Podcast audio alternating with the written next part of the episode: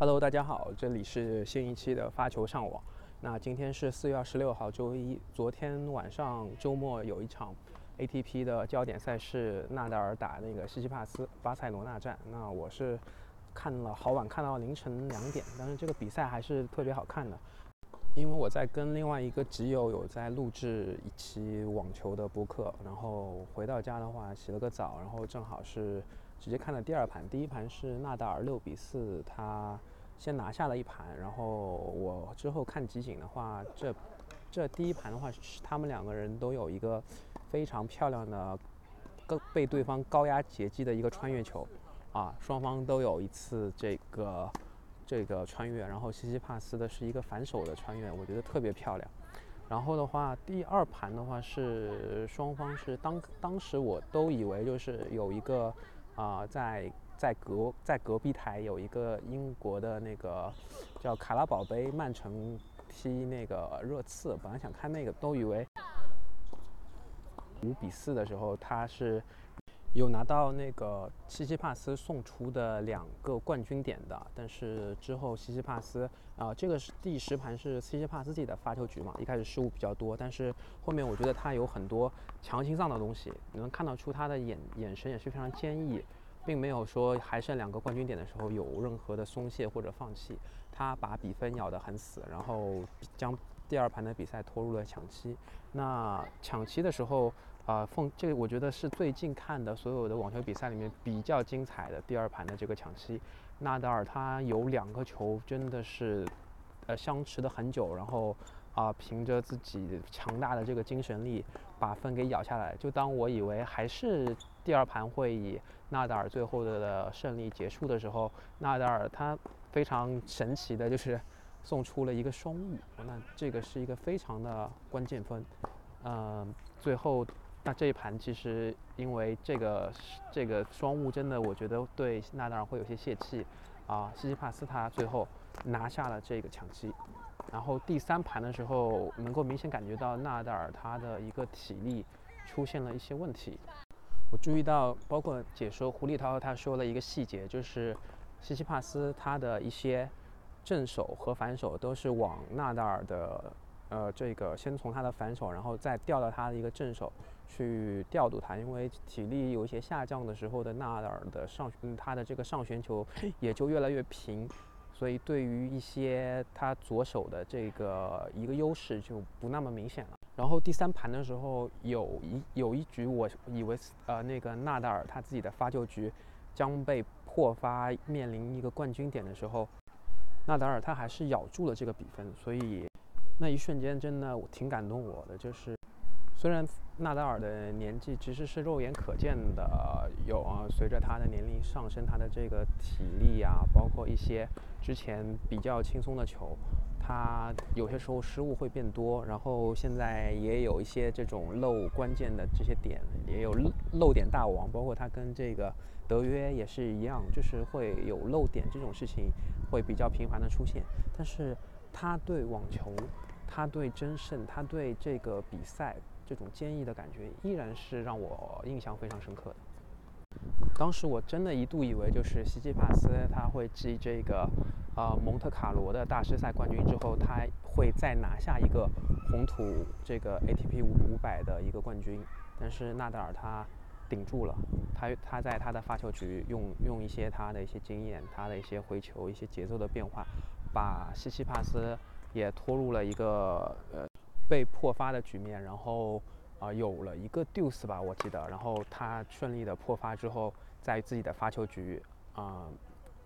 然后也是有惊无险，七比五拿下了第三盘的一个一个一个胜果。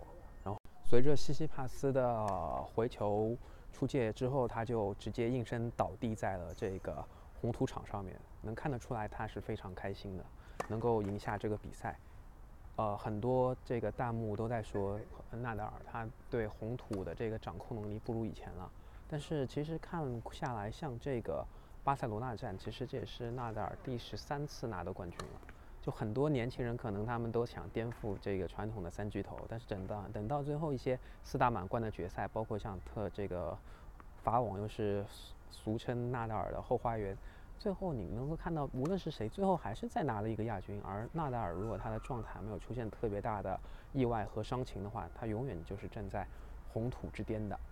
然后纳达尔他之前的一些轮次打景之圭、打诺里、打这个布斯塔，其实，在比赛的过程当中，那你会觉得他也并不是那么的四平八稳，也是会有一些小小的一些波动状态的波动，一些失误的增多。可能有一些球在他这个年轻十岁的话，他很少会犯这种错误。但是你看那个比赛的话，他也会。啊，接连的出现一些正手的一些出界，而且这个回球线路特别长。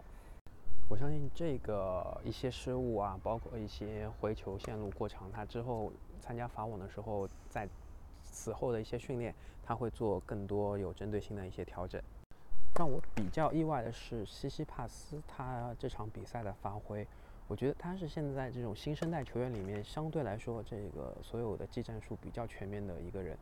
他的发球、他的上网、他的这个单反都是挺有观赏性的，而且他跟纳达尔打比赛的时候，他会有经常有一些有目的的变化一下节奏，啊，放一些小球，然后结合一些啊打一些这个重复落点。其实我觉得他的这个啊技战术啊，包括他教练对这场决赛都是挺有布置的，都挺有针对性的。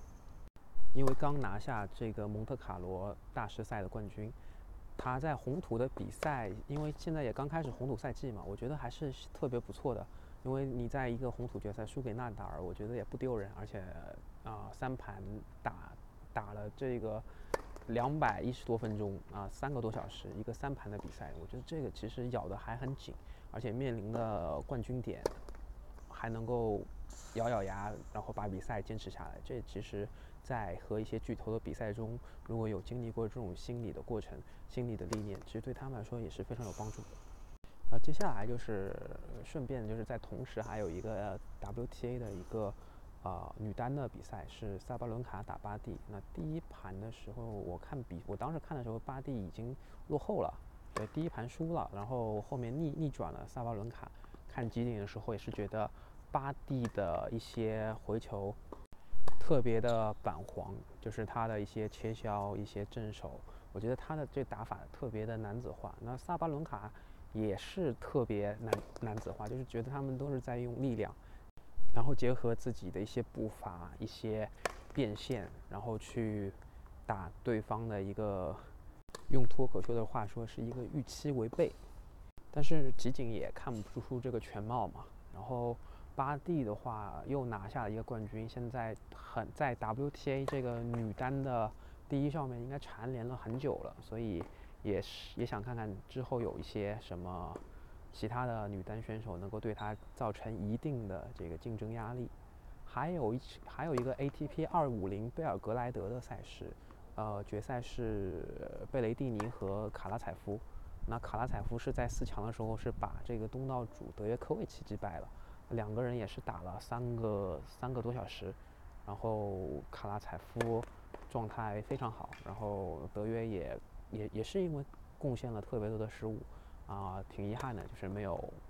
赢下这场比赛。那我本来以为是卡拉采夫会携胜德约的这个余威，能够比较轻松打赢贝雷蒂尼吧。然后他们三他们俩也是打了三盘，